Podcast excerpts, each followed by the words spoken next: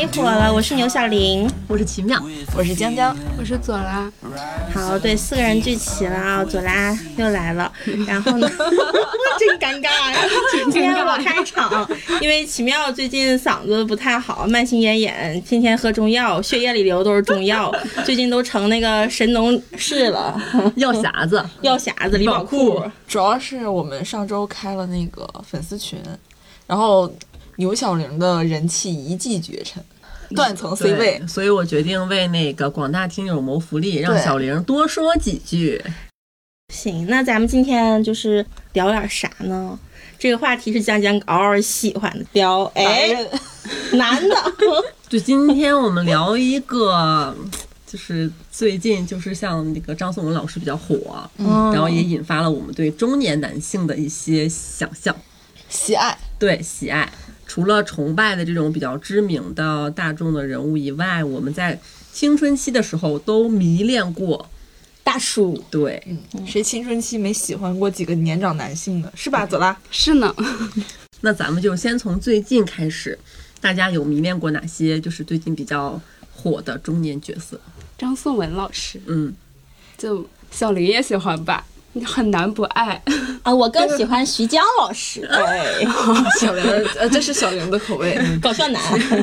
小玲的口味偏那种粗糙一些。东北粗糙男，对嗯，糙汉，啊得有东北味。九六叔叔。张颂文老师，你是喜欢他就是本人还是角色呢？角色跟本人都挺喜欢的，就是超级爱，你超爱。嗯，就是我超爱他讲粤语的样子，就是嗯，就会脑子里会想象一些他跟我讲一些 Dirty 脏的脏的粤语的样子，没法开玩笑。就是我说的这个想象是指他在剧里的那个角色，我对他本人没有那种过分的想象，就他本人是一个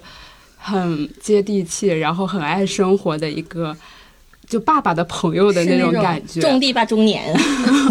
对，就摆弄一些花花草草，就是他他现实里不会让我对他有性幻想。但是张颂文老师给人一种是你的那种精神导师，会跟你讲很多道理，但是不会跟你发生什么关系的那种。哦，对他本人是这种，嗯，男人四十一枝花还是初恋的。嗯，小玲呢？我最近啊，我最近唯一迷恋的，唯一还在迷恋的中年男人就是许知远老师。为什么呢？因为许知远老师就是长头发，穿大拖鞋，孤帆远影碧空尽。我唯爱许老师大拖鞋， 练鞋控。就我之前也挺喜欢许志远老师的，但是，嗯呃。呃，他有一些粉丝称他为“狮子叔叔”，你对这个称呼有什么感我觉得没有。有必要，好吧？来，啊 我再给大家点一下重点啊，咱今天不是说仅仅是欣赏、嗯，迷恋到性魅力，对，就是性魅要力发生关 系。 哦，你看着他，那你脑子里面就想跟他 dirty dirty。我觉得头发不错，但是脸就盖上一下。Sorry 啦，徐老师。可是你之前说你蛮喜欢智胜的，你对智胜的言都不挑剔，徐老师怎么了？因为智胜他没有长头发，哦，智胜的脸不用挡一下，智胜的脸不用挡，智胜的魅力就在那张极致的脸上。徐老师的脸还不够极致，哦，所以咱们就可有可无。嗯，那中年男人穿拖鞋每天走来走去，会让你有性欲吗？对呀、就是那种恣意横流啊，洒脱潇洒。会有油味儿吗？你觉得？我觉得不会有油味，就是那种雅痞精英男士才会有油味儿，真的吗？就那种什真的么。说自己呃前年倒腾 P to P，今年整比特币，然后凡是跟钱沾边儿，他他都干过。但徐老师绝对不会讲这样的话，徐老师只会问：年轻人，你忧伤吗？他想追问一些大家活着的意义。 对，你嗯，你觉得这件事的意义是什么呢？然后就是这句话就戳到了小玲。觉得哇，好深刻的男人，喜欢爱了。喜欢文艺中年男人。我就是有一点难以启齿，但又有点想羞涩。我最近喜欢郭帆导演，新疆流浪地球二刷两刷了两遍，对我刷了两遍，江江这个手现在就在捋自己的秀发，跟那种就是害羞的邻家小女孩似的。 就是我本来刚开始对他只是那种纯粹的对人类的欣赏，但欣赏欣赏就是觉得他身上体会到了一些性魅力。嗯，就是偷偷的会去把他在各大杂志上拍的那种照片偷偷的收藏，然后半夜十二点的时候拿出来反复的揣摩，然后就是会有点想象，他可能在那样的一个场景里面，可能是那种温柔的说着一些很坚定、不容拒绝的话。那既然是个导演，那我们来出个题啊，你最想和他在哪个场景进行一些幻想？来一个场景题， 对面嗯，我我感觉，呃，可以让江江跟郭帆导演去那个太空电梯，月球那个大电梯直接上去，对呀、郭咱帆导就演想象力，是一个加速度， 你说的我脸都红了，也不是真的，好是吧？热，好热。江江喜欢理科男生， 嗯，喜欢学习好的，对，对，就是你说别的导演有很多什么自我表达，然后我有多少多少想表达的东西，但你没有性欲我没有感觉。没有性欲，但是郭帆导演就是，嗯，我把这个电影工业，我开始给他出书、出规定，我就，我、天呐，这就是我的性癖，好爱，就是是你在那儿脱了脱光了衣服，他在那儿 写书，但跟你算题，然后一块黑板，，在那剪片子 然后就是现场调度一些东西的时候，你在那边搔首弄姿， 不是这样的，就是他有的时候就是你坐在那儿，他就很诚恳的跟你说他的他的想法，他想做成什么，而且他给你拿出来厚厚的一沓，说你看这就是我在做的那事是情。因为郭帆导演做成了。对，要是一个没有不做可多了成的理科中年男性跟你说他要做一个太空电 梯，但是你郭帆就不会做不成啊， 哎，还是嗯就是喜欢成功男的。 对，喜欢成功男的，哎，你们不懂，你们不懂。如果谁有人脉的话，可以帮我联系郭帆导演。我最近在迷那个王阳老师，嗯，呃，《显微镜下的大饼》，你们看那个剧了吗？张若昀主演的那个改编自马伯庸的那个小说的那个剧，他演的是不是反派啊？他演的是一个很复杂的，就是游走在灰色地带的一个人，亦正亦邪，对，先邪后正，哇哦，贼有魅力。而且我发现，像王阳这样的男中年，呃，演员他们有一个特点，就是可能年轻的时候脸上感觉有点肉肉的，然后肤色发白，你你不会觉得他长得好看或者很有魅力，但是他现在就是整个人就是皮肉很紧实，应该有私下健身。嗯，嗯，我对那种四十岁左右还很自律、还健身，然后看起来很很性感、很结实的男的没有什么抵抗力。我最近还挺喜欢那个前段时间刚上热搜的那个水哥，就是昨天，其实我很早之前喜欢他来着。就是我在抖音上就是刷到他了，那个视频我还记得他是在讲解某一株植物，就是说这个植物是怎么怎么样，然后习性怎么怎么样，我完全不记得，我只记得哦这个男人是我的菜， 然后就默默的给他点了一个小心心。就是又是一个拿着小黑板儿在那儿画植 物讲解，对，然后你就是感觉他眼神里面就透露着一种聪明和自律是没有健身，然后没有变好看之前的那个长啊，相不吗？是，就是就是他现在的样哎，子就，还是看脸嗯还。就看脸是身材很挺拔，因为长期的自律健身，然后就是嗯，看起来特别的嗯优秀。就是看起来只有小玲跟左拉对身材中年男性的身材是没有什么要求的，对我吗？有要求，你有要求我怎么没有张颂要求？文老师也不健身呀， 啊，但是张颂文老但师是没有他那种 拖沓感，嗯，对，他不邋遢，就是我，我指的是他在那个剧里面，就是高启强那个身材、就还行，就是剧里面他解皮带那一段就直接，对，我没有要求，嗯你没有要求。嗯，我这么想起来，你跟沙丁鱼喜欢的款是撞型了的，对吧？哎呀，有点紧张的，我斗不过他呀， 嗯，不，呃，沙丁鱼老师喜欢马东锡，啊，我也喜欢马东锡， 哦那你俩就是中，你俩确实撞型，嗯有点野性，是那种嗯，嗯，野性粗糙。就感觉那个腰围，你一只手、两只手都抱不过来，对对对，如果孙悦老师稍微有点氛围感的话，我也会喜欢孙悦老师。 哪种氛围感？就是嗯胡子拉碴，埋了把摊儿，嗯嗯，性感，嗯，太性感了， 馋。但是感觉马东锡老师可以把我怼到地心，就是力气太大，这个怼是哪个怼啊？我救命把 啊！你扛起来走，把你扛起来走。哎，不是最近你不是昨天才看的那个言承旭的那个新剧，嗯，下滑，嗯，就没有仔细看，只不过是去想欣赏一些美好的身体。嗯对，然后就是划拉了几下，发现剧情是什么根本不重要，因为我一上来发现言言承旭饰演的好像是一个洗头的老师，讨你对，然后那个水流在他的胳膊之间、手之间穿过，就是之间那种张力非常有。哎那一幕可情欲了。嗯酥酥麻麻的。对，对，左拉你有嗯没看你没看是吗？你回去可以尝试一下。言承旭就是高龄四十六， 然后但是很有性魅力，而且我我一直觉得就是洗头这一块儿就是很带感，就是那种他其实摸索的也是你身体的一部分的离头 皮， 对，离头一皮，部 分，然后而且主要是你看不见，你只能感觉他的手指和你身体的那种触碰。嗯，对，那就我可其实以盯着他看着他呀。我就觉得，其实那个时候，其实女就是如果你把感官聚焦的话，就是还是挺敏感的一件事儿。想起那关之琳和霍建华那个嗯做头，嗯对，嗯，就是很情欲，而且就是言承旭老师，就是我他二十多岁的时候，我真的是一点儿都 get 不到，就是道明寺时期。嗯，但是反而他现在四十六了，特别能 get 到，就是他的外形没有太大的岁月的痕迹，但是呢，又会比年轻的时候少了很多的浮躁，然后感觉是稳了，但是他眼神不油腻，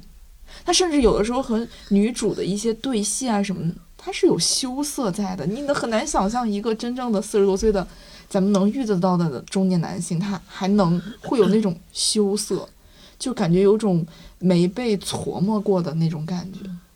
形容的非常细致。非常细腻。嗯，但其实我仅仅是贪图他的长相，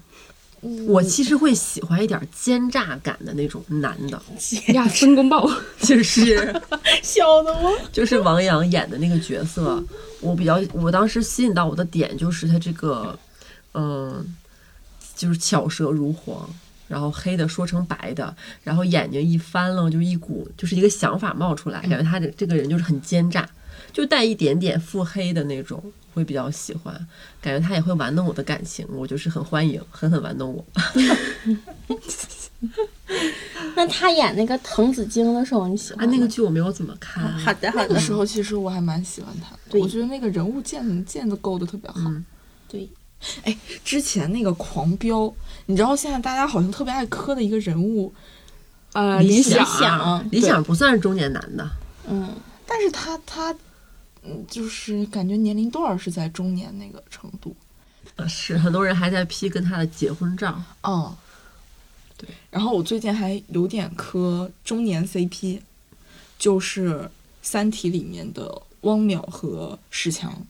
我嗯张鲁一和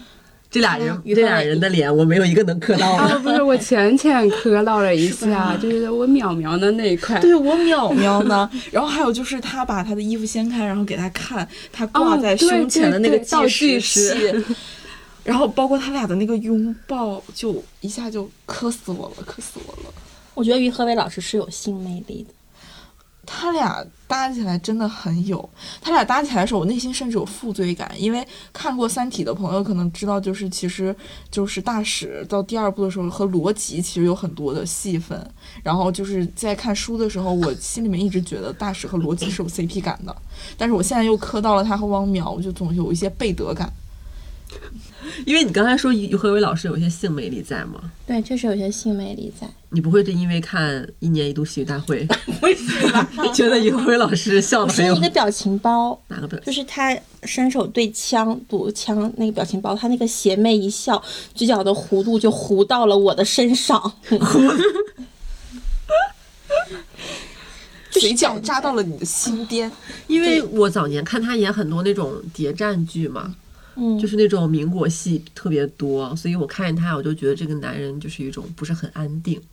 就喜欢这种不安定的男人，就下一秒钟他是敌是友是黑是白我不知道，很神秘，琢磨不透。嗯，同样的还有柳云龙，我也喜欢，但是而且于和伟老师看着就有一种他有家的感觉，那就是有一种竞技感、那啊，就更有竞技感了。玩这么 大的。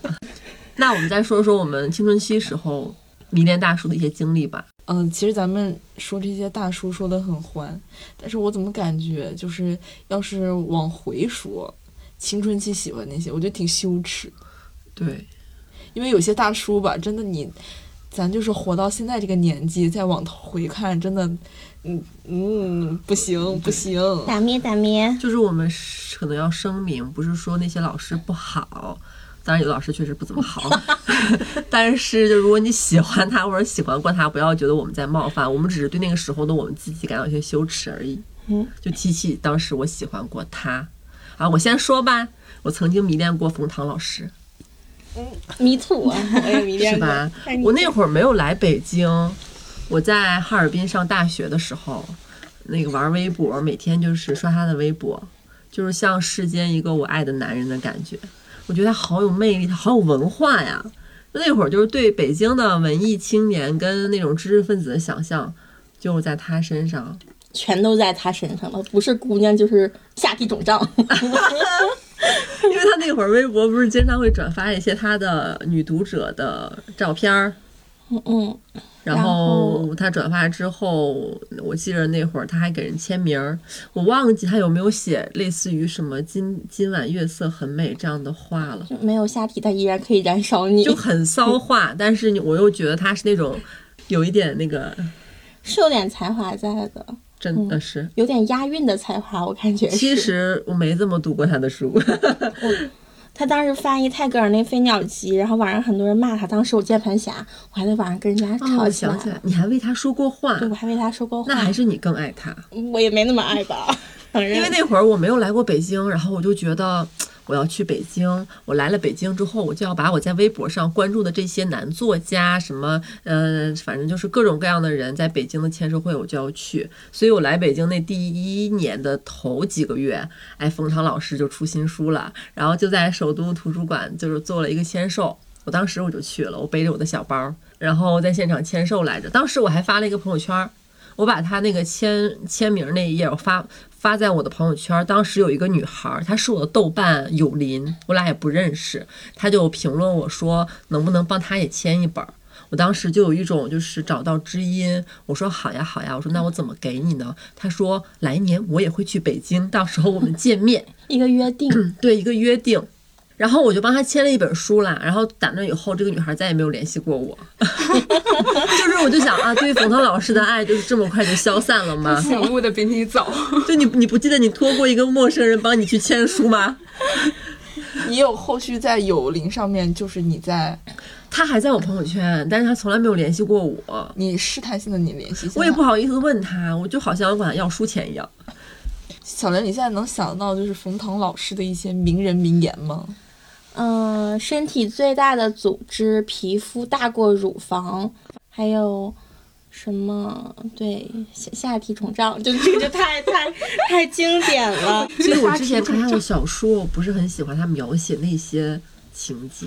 可能因为他是个医生，他对这个人体的组织器官就对更加的了对解。妇科方面 的。这两天才，方洋老师还在抖音上就是教大家中年男人如何保持不油腻， 真的吗？真的就是以身 以身试嗯法以。身试法。我是什么从什么时候开始不喜欢他，我不记得了。但是后来我就发现他有点像，有点像皈依田园之后的李亚鹏的感觉。我刚刚一直憋着想说，嗯我就我对他的观感就是李现在的李亚鹏就，当时我就是觉得他纯纯是一个很有知识、有文化的读书人。后来慢慢的发现他身上有一股香炉味儿， 就是会喜欢一些那种东西哈。嗯，我是发现他只有就是只有那点儿东西，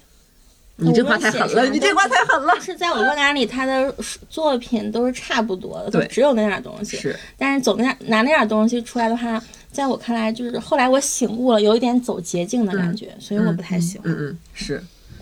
第一个就这么狠呢、冯唐老师。I'm sorry，我也 sorry，喜欢过也没什么错，爱 过爱过左拉，你有什么？我们的高中和初中都是被郭敬明老师对，填就满郭的。敬明老师，他也算不上什嗯么中年男性。对，他 是嗯，对，但是他是我们精神上的先驱。就是精神先驱不。是我说的，这样显得咱俩很那个哎。对啊，我也喜欢过郭敬明呀、啊那那我倒是没有，我都有《小时代》的签名版和《小时代》限量版。但是我没有嘛。但是郭老师确实不算是中年男人那一类嗯，的。嗯对我们粉他的时候，他还挺年轻的。他很年轻现，在你也不能说是中年吧，就看起来还是不是很中年。但看起来依旧很年 轻。对，人长得小不容易老。依旧像个手机挂件。 那我就是就是狠狠的冒犯 狠啊。狠冒犯吧，没关系的，老师我们会原谅我们的。那下面我要讲的这个人，他就不一般了。他是作家、电视台主持人、民谣歌手、老背包客、酒吧掌柜、油画画师、手鼓艺人、皮匠、铁匠、黄金左脸、禅宗弟子，十合一的功能型大叔大兵。你羞耻吗？当年喜欢过大兵老师，这个真羞耻。但是是真的很爱过。就当时就是上大上大一的时候吧，那个种远方流浪姑娘，就是全都集中在大饼老师身上一个人。大饼就是比马尔克斯更牛逼的文坛中流砥柱。当时就是生活还哪有什么眼前的苟且，那都是大饼老师书书里面的诗和田野。嗯，我也默默的在那边听他的歌，就是我一定要去乌兰巴托，然后再去想大冰小屋就是我的朝圣地。去那儿的男孩，我见一个一定会爱一个真的。吗当时我就是这样子的，你去过没啊？没有，还好没去过。哎，我哎，我去过。来来，徐淼，就是当时，呃，听过之前节目的朋友可能知道，我曾经被一个朋友就是传销过嘛。嗯那个朋友就是当时很喜欢大兵，他有大兵所有的书。当时我就说，怎么这书长都一样啊？这装帧，么么哒，么么头什么的，还是嗯还有 蓝什色么？除了么么哒和么么头，我不啊，还有 对，就这种的，都是小蓝鼠系列。所以那会儿看梁文道老师写了一本《我执》，我当时就觉得为什么就差点儿嗯就是要归归为一类，对不起。然后跟梁文道老师道歉。对不起，梁文道老师。然后呢，就是我去云南，嗯，去丽江，然后去他那个商业街，然后当时那个朋友，我们两个还没有就是掰，然后他就跟我说大兵的小屋就在那条街上，我说那我替你去打卡吧，然后我就看了一眼，这当时那个真的很火爆，现在听说也可火了。就门儿都挤不进去，那可不嘛，他一个就五十个人。乌乌小，然后就进去之后发现他那个地方其实不大，然后就是周围有很多游客不是进去看嘛，他中间那块地儿坐着一堆男男女女在地上围成一圈儿，然后喝着什么东西。围炉煮茶。就是围炉煮茶那个气氛，嗯，就是完全不顾，就是外面有人进来，就是不受打扰，是你喜欢的那种啊。当时就是我的乌托邦，嗯我就是这辈子你就一定要去一次，还没等去呢，我就醒悟了。嗯，嗯， 你醒悟的算早啊！是，但是我就是还偷偷的，嗯，买过书，买过书，说毕业的时候卖，我甚至都不敢卖， 不太好意思卖。而且我当时那个朋友，他不光喜欢大兵，他当时分手的男朋友也是去云南，然后开餐厅，没要素错，过多，说是一个厨子。然后去云南开餐厅，就是他所有的呃，就是过往都纠结在云南，和大兵，对，和大兵，我也之前谈过喜欢大兵的男孩，嗯，就会他会一边听大兵的歌，一边读大兵的书，然后一边跟我讲，兵书就是我的梦想。 当时觉得哇，这个男孩子和我好契合呀，怎么这么文艺呀，他好有理想哦，嗯就这样。但现在嘲笑大兵也不是嘲笑理想了，嗯就是还得有真本事。当时我的艺术鉴赏水平还不够高，我当时的所有鉴赏水平就是在云南， 而且去云南就不能穿着普通的衣服去，你要穿着棉麻布的衣服去。 对，要还是得有海藻般的长发。 卷曲着。我是很容易喜欢上那种看起来懂很多的男的，嗯，我也喜欢文化懂歌，嗯喜欢，所以我就想，就是我没有好看到被男老师注意到，就是如果但凡有一个年纪大的老头儿想勾搭我，我一勾一个准儿。他只要就是跟我讲一些他那领域的东西，我听不懂，我就一立马就会崇拜你上。到现在没有在中年男性这块儿吃过亏，完全是你运气好。对，我觉得小玲儿也有点儿，小我刘还没吃过亏呢，吃这过，你吃都过不到 呀！吃过吃过。我那都吃大亏了，我都。你看这就是吃了亏的。但我想从中年男男人身上学到东西，哎就不一定会发生点什么。就是这种知识，它又不通过体液传播，知识还得自己去看东西吸收。的确是这样。因为小玲儿之前谈过大叔，嗯，上大学的时候，十九二十吧谈的，他当时就是比我大十来岁，三十多岁，三十多岁对我对于当时的我来说已经算是大叔了。对嗯，对，对的。怎么认识他的呀？我当时跟呃，我当时考研呢，跟网上认识他的，唱歌就是巨好听，一整个声音的磁性让我幻想他是一个优雅的中年男士。所以你喜欢很有艺术感的男人？对我喜欢很有艺术感的，并且他确实是搞艺术，他是学歌剧，哇哦，还上过新闻联播呢。哇哦，对，但是不太行，哪方面？都不太行。 就是我俩那个之前，他得先做五十个俯卧撑，五十个俯卧撑做完还能进行下去 吗？就是先得锻炼锻他炼当着你的面儿做五十个俯卧撑啊？啊。以我现在的心态来看，我觉得他做五十个俯卧撑不是为了锻炼锻炼，他是在等药效。拖延啊时间。哎 呦，我的妈他现在呀！好吗？不好，他长得跟功夫熊猫似的， 看起来顶多顶多的词是可爱吧？ 就是就是啊，那他会在那个的时候唱歌剧吗？啊，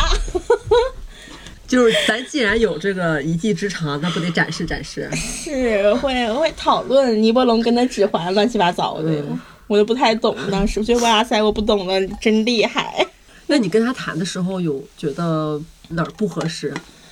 哪都不合适呀。那你爱的那么无法自拔啊，这个词儿我就真我的是当时觉得，就当时上大学的时候，觉得身边男生哼青瓜蛋子，嗯就是懂得也没有很多啦，根本看不上了。还大叔很有魅力呀、大叔懂得多，社会阅历丰富，能教我好多好多，剩下兼容我。嗯，我就以为他在兼容 我，但是发现并不是这么回事儿啊！就他，就嗯，哎呀，男人之子是少年，他还还是很不成熟，也没有兼容到我，嗯嗯，而且他很小心眼儿，就比如说他总怕自己被绿，他有焦虑，对绿帽焦虑，不自信的男人才会有这样的焦虑。确实不自信。我俩那天晚上，就是我第一次和他睡觉那天晚上，我都我，然后完事儿之后，我都问他，哎，刚刚破了吗？ 他的脸上就是已经挂不住了。他说：“那不然我刚才干啥呢？” 哎，不是，那是个早上，因为头一天晚上没有成功啊啊。我怀疑啊，这个大哥可能也是哥第一次的感觉，不可能第一次，等药效，这么长时一晚上的药效太见效。买了假药了是不吗？至于啊。 早上可能是等就是男性都有的一种生理反应， 嗯想借一下东风。嗯，但晚是上做完五十个俯卧撑就撂那儿了，那天晚上真的没成功，嗯，第二天早上才成功。他当时心里肯定恨死我，说真能埋汰人了 那确实好奇，但得问问不懂嘛，对吧？啊！因为我就是感觉，嗯 啊，小玲做了一个手势的伸缩，金箍绑了个棒。 后来就感受到别的男孩的快乐之后呢，我就是才就是当时质问我自己，就是我要这铁棒有何用？ 你要这无法变身的铁棒有何用？ 对呀、那他还很焦虑，他焦虑主要是有什么表现吗？就是有一次我那我当时我俩是异地，他在南京，然后我有一次就是回学校去帮老师弄弄东西，大概在老师办公室待了两个多小时，我没有看手机，哎，他就是老急切了，就开始给我室友打电话，然后之后就还给我之后我接电话了，接电话之后他说就嗯训斥我说你刚刚干嘛去了，嗯。偷男人去了，偷男人去了， 然后然后说是我说我在我老师办公室，他说你不会跟你老师发生了点什么吧？这么禁忌呀、对，我说我没有啊，就是单纯的弄东西啊。他说你你记住，你要是你要是个出轨了的话，嗯，我就掐死你，然后我自己也不活了。我当时就是，但我当时吧还比较幼稚，当时觉得啊，那他一定是很爱我才会有这种的想法。你我超爱真的，大嘴巴子都想抽死我自己。对，为什么他会有种绿帽焦虑呢？后来我们在一段时间之后才知道了这个真相，原来他之前和一个已婚的女士在一起过，他当过那个男小三，所以他才会觉得别人也会破坏他的感情。哦，原来是这样。他好很喜欢指点我，他真的会买得到 A P P 的年费会员，然后睡前听高晓松的小说，直到入眠，然后再把那些东西，嗯，撮吧撮吧成二手观点跟我说，是真事儿。知识然付后费老师，知识付费老师，纯纯知识付费。哎，那我现在这身上的知识付费也是跟他学的，有点儿。就知识总是没错的，嗯对吧？知识没错的嗯，然后反正后来我要考研啥的，然后他也嗯不同意，嗯他就是觉得我没有必要，他就是指点我的人生。因为他害怕你考研，就是对这 个过程会加速你看清他的无能对，然和后他的空白。他怕我见到广阔天地就不喜欢他了呗。然后我就考研的时候，哎，他把我绿了。 这个反转反转的，你这个结局真是太烦，太出乎人意料了。嗯，在中年男性这狠狠吃亏。所以后来都不喜欢看《功夫熊猫》了都。那后面是不是就不想谈这种岁数大的男的了？其实也想， 我觉得不能一棒子打死所有的大叔。行吧，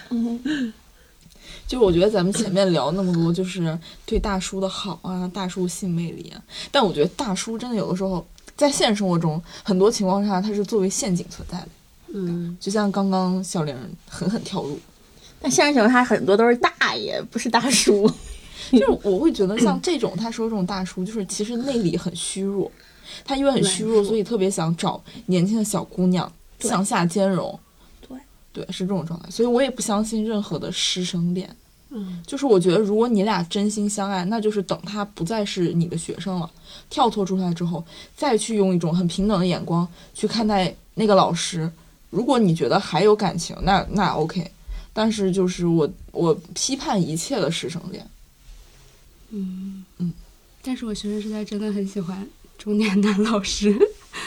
就是男老师的魅力。我高中的时候喜欢我的英语老师，他可能不到四十吧，三十八、三十七、三十八吧。然后因为太喜欢他，我把我的座位从最后边搬到了最前面，就讲台前面。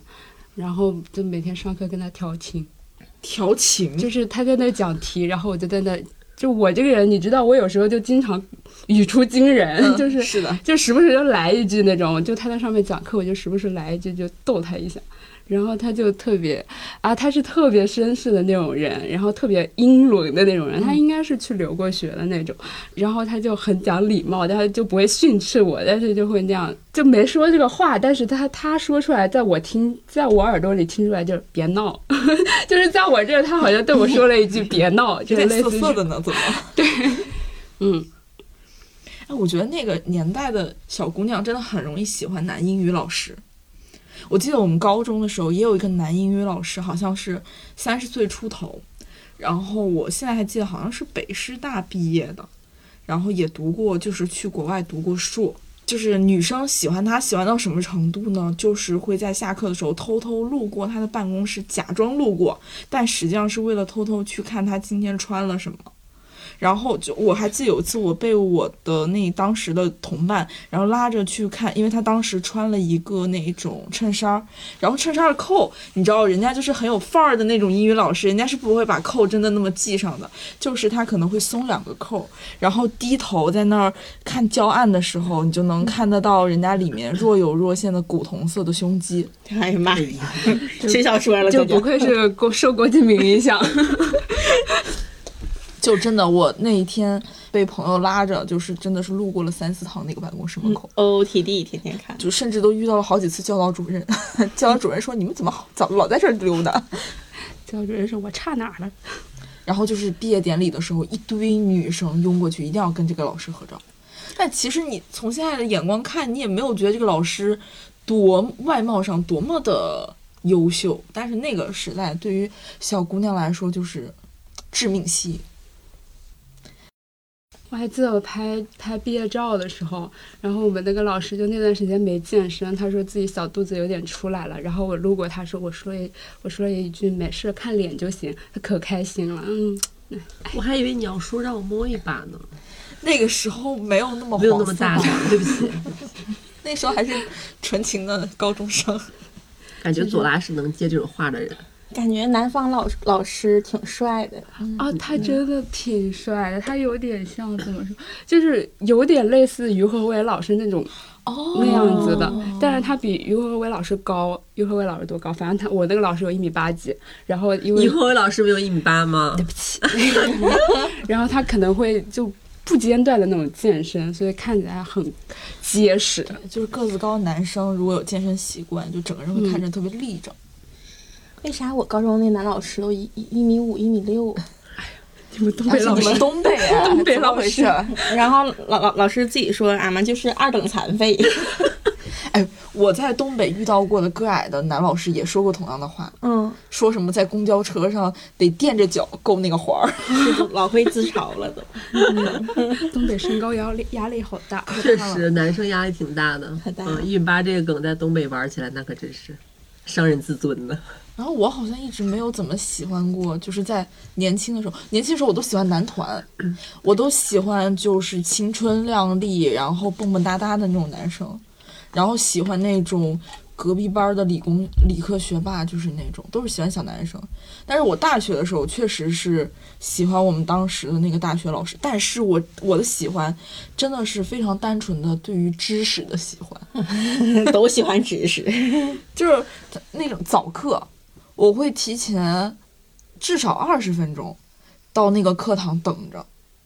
你知道我天天天天上班迟到的我， 我当时可以提前那么多，然后就是为了坐他的第一排、第二排，我就是要以最近的距离感受知识的洗礼。第一排、第二排不抢也没有人坐吧？有人做，真因为他的的课真的特别有意思。因为这个老师是天津人，然后他上课就是很幽默，而且他长得就是徐志胜那个风格，咦，叫姐 姐，就是 对，就是你知道他上课就跟说相声似的，然后他知识又特别好，他三十多岁就回到了就是天津当地的那个知名九八五，直接当副教授了。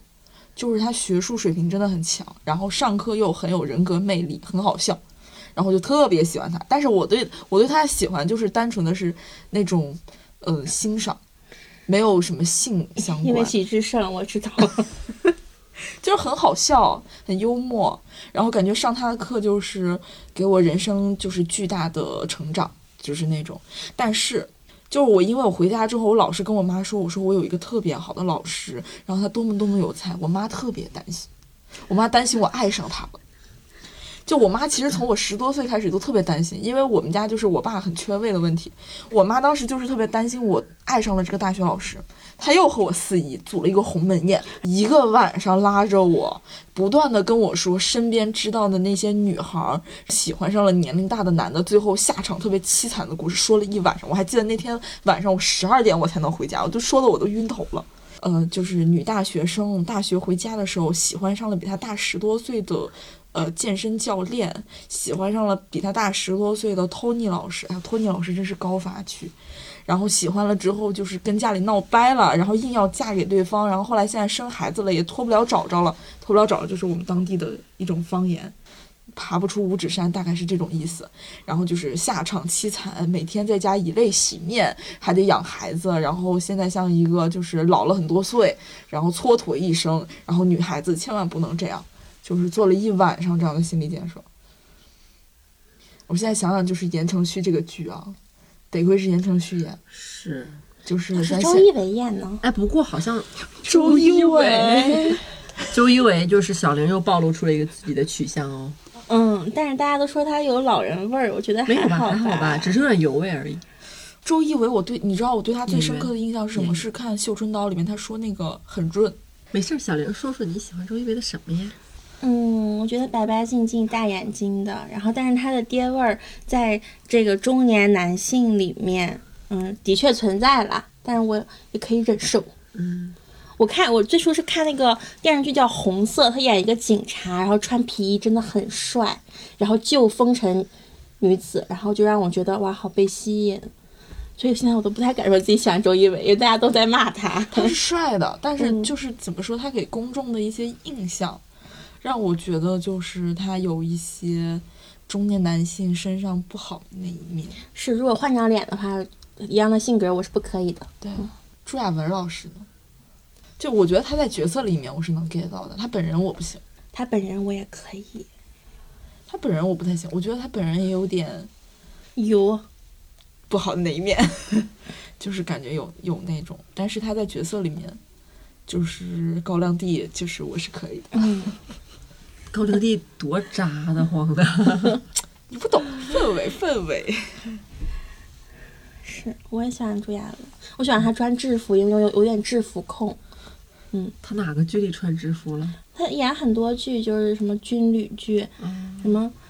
哎，忘了，反正可帅了，有一个剧可帅了。 其实我印象深刻的是有一个剧，我我哎，这个说出来有点变态，是他演了一个杨幂和鹿晗演的那个电影里面的反派。我是证人，对，我是证人，嗯他里面演的就是那个凶手嘛。对，然后也是因为有一些心理阴影，然后导致凶手，我就觉得那个特别迷人。他在后面追杨幂的时候，我就感受到了一些性吸引力，就很奇怪，我好像总是能 get 到影视剧蒋当碧中一在些。生死一线的时 候，，你对给他了就是信吸引力。对对，就你是没事吧？就是我也能感受到汉尼拔老师，哦，他太能了，我真的吧？ 就是每一版的汉尼拔都让我心突突的，就麦子叔真的是吧？麦子叔真的不行，他一说话我直接跪下了。 就是会 热但是你跟他面对面，你不担心他拿刀子出来吗？我担心我英我语愿不意好。 就是 会担心，但是你这种担心过程当中，就是会戳中我的一些心房，戳中你的心脏还是心啊房？ 嗯就是很刺激。那种刺激当中，你分不清楚是真的害怕还是荷尔蒙，啊，这样就，是那种心跳。我只能接受跟他隔着监狱栅栏看一眼， 我也是。汉奸呢？看看姐，锁头得锁得紧点儿， 警察边儿站岗。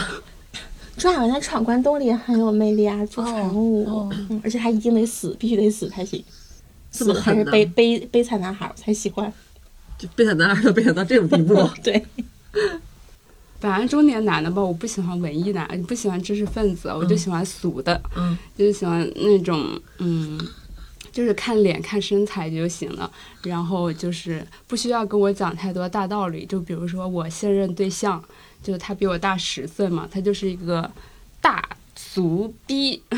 就是他是那种从来不会主动接触文艺作品的人，他看书只看他行业内的工具书，看电影只看商业片，漫威、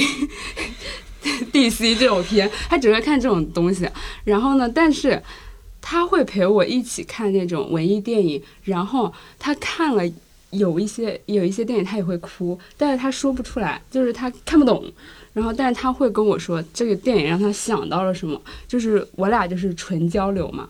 因为如果这个男的他真的跟我看完电影跟我聊什么镜头语言、导演风格，我也听不懂，我自己本身也没什么文化，我也没什么知识储备，所以呢，我就喜欢这种俗的。他带着这种俗跟那种同龄男生的俗不一样，同龄男生的俗里面带了点蠢。呃，然后中年大叔的俗是那种属于他下过油锅之后，然后他已经经历过一些世事了之后，就是那种他已经摘掉了他身上那种浮华的东西，就是很缥缈的那些东西已经没有了的这种俗，就是很落地的俗。踏实。对，就是我我听的时候我就感觉，你男朋友现在就是，哎，这个话说出来很敏感，就是说 就是你男朋友身上这种特质，就是我会觉得是中年男性身上比较好的那种特质，嗯就我觉得他至至少是很真诚，很坦诚。哦对他因很为坦因为年轻男性他要不就是他可能会试图要卖弄一下，我非常讨厌那种试图卖弄，然后或者就是他有一些是真蠢。就是他是真的是什么都不知道，然嗯后真的会问你一些傻傻的那种蠢问题，这两者都会让人觉得你会对这个人会下头。但是有的时候，像中年男性，他有的时候其实并不是他真的，他坦然的接受了这个东西不在我了解的范围内，他也不会太过于自信，也不会过于自卑，他就会只会说啊，我看这电影，我感觉怎么怎么样，很朴实，很真诚。我会觉得，就包括刚才说的，就是有一些中年男人，但是真的有很多男性真的很容易自我意识肿胀，他们总是想要表达自己，然后如果往平视的角度表达不了，就是往下表达，然后就是找一些还对这个世界的了解度还不太够的年轻的女孩儿，我觉得这样是非常非常糟糕的。但是相对来说，我会感觉我最近越来越喜欢中年男性，就是因为喜欢他们身上的这一种依旧也诚实善良，但是不会再因为内核不稳而导致的一些呃虚张声势或者是自卑自傲。嗯，他们很平静，他们就是我懂的就是懂，我不懂的就是不懂。然后我坦诚告诉你，你觉得啊，你怎么连这个都不懂啊？这个事情也不会伤害到我，因为我就是这样，是有一种内核很稳定的一个状态。我觉得这个东西也是一种，呃，我觉得是一种蛮好的承受。嗯，但是很多年轻男生身上很难有这个东西。但我听完千香说的，我就觉得不好找，只能去庙里找那种内核很稳。就可能年龄要到一定的程度， 哦，是然有后多大在了自？己的领域上做到一定的程度。嗯嗯就他不实现点什么的话，他心里面还是会有一些想要表达的东西。嗯，但有的就在自己领域做出做到一定程度，然后他的就是越成功，他年纪越大，然后他的话语权也越大，越喜欢指点别人。但其实我我能理解到，就是人有的时候你站在了那个制高点上，你就很容易滑进一些危险的深渊。就比如说跌位，就比如说你感受到了那种你在上他在下，你就想要你有了点权利，你就想掌控一下别人，就是一定要警惕这种危险的深渊。我觉得这个东西不管男女，只不过是男性。在自古以来，就是他总容易站在偏上的那个位置，所以你看到就是男性爹味儿就很重。我突然想起来，就是江江说，包括左拉刚才讲，就是很讨厌一些呃特别容易卖弄的人。嗯，然后我就是偶然想起来，就是我我我写大纲的时候，我都没有想到，曾经就是约会过一个年纪有点大，但没有到中年吧。然后他是那个电影行业的从业者，嗯，我一般当时我会觉得，嗯，又是一个我不熟悉的领域，然后可以就是多聊聊天儿什么的。然后那一次他邀请我去他家看一个纪录片儿，然后纯看纪录片儿啊，在客厅的时候，当时就让我一个就是极度厌烦，起身就差点就很想走。就是他这个纪录片儿刚放开，他就说：“你一定要注意看这个片头。”这个运镜和剪辑太牛逼了，听到这句话， 我这就句想话翻白。眼。然后我跟你说，这还不止于此啊，他这个片头就那么短短几几秒钟，他给我倒了五遍。他就是说反复，他也要反复欣赏，反复欣赏。我当时想，这有病吧，这人， 但这好像挺多文艺男的通病。哦，那太有病了。嗯，然后紧接着就是，我觉得我就是看不下去了，我就是有点想说，嗯，怎么能走？就是有事儿。他就是我不知道他怎么热情很高涨，然后给我想给我展示他收藏的一些 DV 机。拿出来还要拍我，当时就想，哎呀，跑吧， 不行了，这个男的咋回事儿啊？就是总想表现一下自己， 啊，是，总想就是大鹏展翅一下。而且说话的时孔候老是在就是搞什么镜头语言，是嗯，雀开但是屏，文艺男全都这样。我有一次去《引入尘烟》那个现现场导演见面会，让人家提问题呗，就年轻的男孩儿，就是还在上学的，上来就问老师这个镜头语言，然后你是不是在致敬希区柯克导演？巴拉巴拉，就问的全都是那种呃构图、结构，然后镜头语言这些问题。怕别人不知道自己读的是电影学院，对，怕别人不知道自己学这专业哎。就是这种不好的性格，反正也不好说是不是性格，反正就是这种不好的一面。反正我感觉年轻男孩和嗯中年的都会有。嗯，嗯，哎咱给他们提个醒儿，是吧哎嗯对？，没关系啊。安抚一下。 你们如果出去吃饭，你们会观察到，就是餐厅里面你们邻桌有那种三四个男生、三四个中年男人一起吃饭，我经常会偷听他们讲话。他们声音其实没有很大，但我很好奇，四个男的或者三个男的，看起来就是在创业的那种，四个男的、三个男的 坐在一桌都聊什么？然后我就是我那天出去吃饭，就短短的可能二十分钟之内吧，他们已经从呃美国， 然后聊到了一些就是什么国际韩局势，对，然后什么货币政策，嗯，然后又聊到了一些南方啊，什么天，反正就是呃涉猎非常广泛，然后话题很跳跃，我都不知道怎么接上的，嗯，就是很厉害。然后听完之后，我真的是微微一笑，很倾城。就是，然后我还特别讨厌的中年男性，有的人啊，有的个别啊，会有一种阴谋论，哦，嗯，就他特别就是喜欢，就当你把一件事情讲给他，他会觉得这事儿不简单啊。嗯这事儿不简单。我跟你说，别琢磨了，这事儿水太深，然后他轻轻一笑， 还是太年轻啊你。太 年轻。我跟你说，这里面事儿可多了，水可深了。就是什么事情都不是很简单，不是我一个小小女孩可以摆弄得了 的。老深了他们。 我在天台上划过那种中年男的，还是哈佛毕业的，然后反复的跟我强调他是哈佛的，然后就是，嗯、说一定要就是出来，嗯，出来睡觉，然 后 我以为啊出是来要睡觉。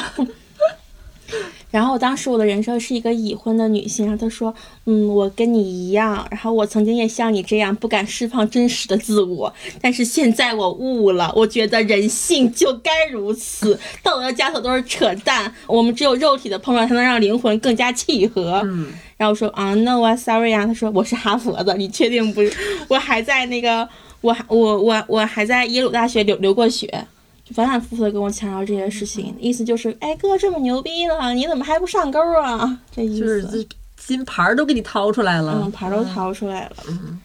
嗯、我是现在是突然想到一个故事，当时他应该是我的高中同学，成绩很好，家境也蛮好的，家境至少是小康。但是他就是有一次网恋，也是谈了一个比他大十岁的一个男的，但那个时候他十七八，那个男生差不多二十七八，然后就是已经谈到一种，呃，撕心裂肺，然后歇斯底里，因为后来他俩这个网恋还被他妈妈发现了，那个时候是高三，他妈妈就是会把手机收掉啊，或者是怎么样，但是他都会以死相逼。这男生已经哄骗着这个女生跟他裸聊了，就是这种就已经很危险了，因为你不知道他会不会录屏，然后拿你的你的视频做什么。而且那个男生明显能听得出来的是，他就是一个在外面，呃，打工的，不是什么条件特别好的男生。就我会觉得，就咱们这样的遇到了一些很离谱的中年男性，咱只心里知道什么什么时候该逃，该快逃。但年轻时候就真的很难，就包括小玲的那个大叔，就是就是会狠狠吃亏。然后就反正还是希望，就是如果听咱们播客的有年龄比较小的听众，就是你喜欢他，如果不付出什么行为或者行动啊，其实喜欢也是很正常的事情，但是就是不要付出行动，因为你可能会长大到某一天，你在回望这些事情的时候，你觉得很羞耻，然后觉得当初的自己怎么这么傻，然后不要做出来就是让之后的自己会后悔的事情。好，那我们这一期呢，就是冒犯了很多，然后对希望就是大家收听到不要介意，喜欢大家说的你，如果不同意我们的观点也不要介意。因为我觉得这期就是纯纯的对男性的一个女性凝视，嗯嗯，我们就是从头到尾的把中年男性凝视了一下，希望男性们不要太介意，因为我们女性也经常被凝视嘛，咱就是互相看来看去。哎，我们现在真的好谨慎哦，好温和啊，讲 好讲。温和哦。好，那我们这一期就到这里啦，嗯，然后我们下期再见吧。好，记得加听友群哦，嗯，好，拜拜。拜拜拜拜。 This whole time I've been searching for the wrong thing.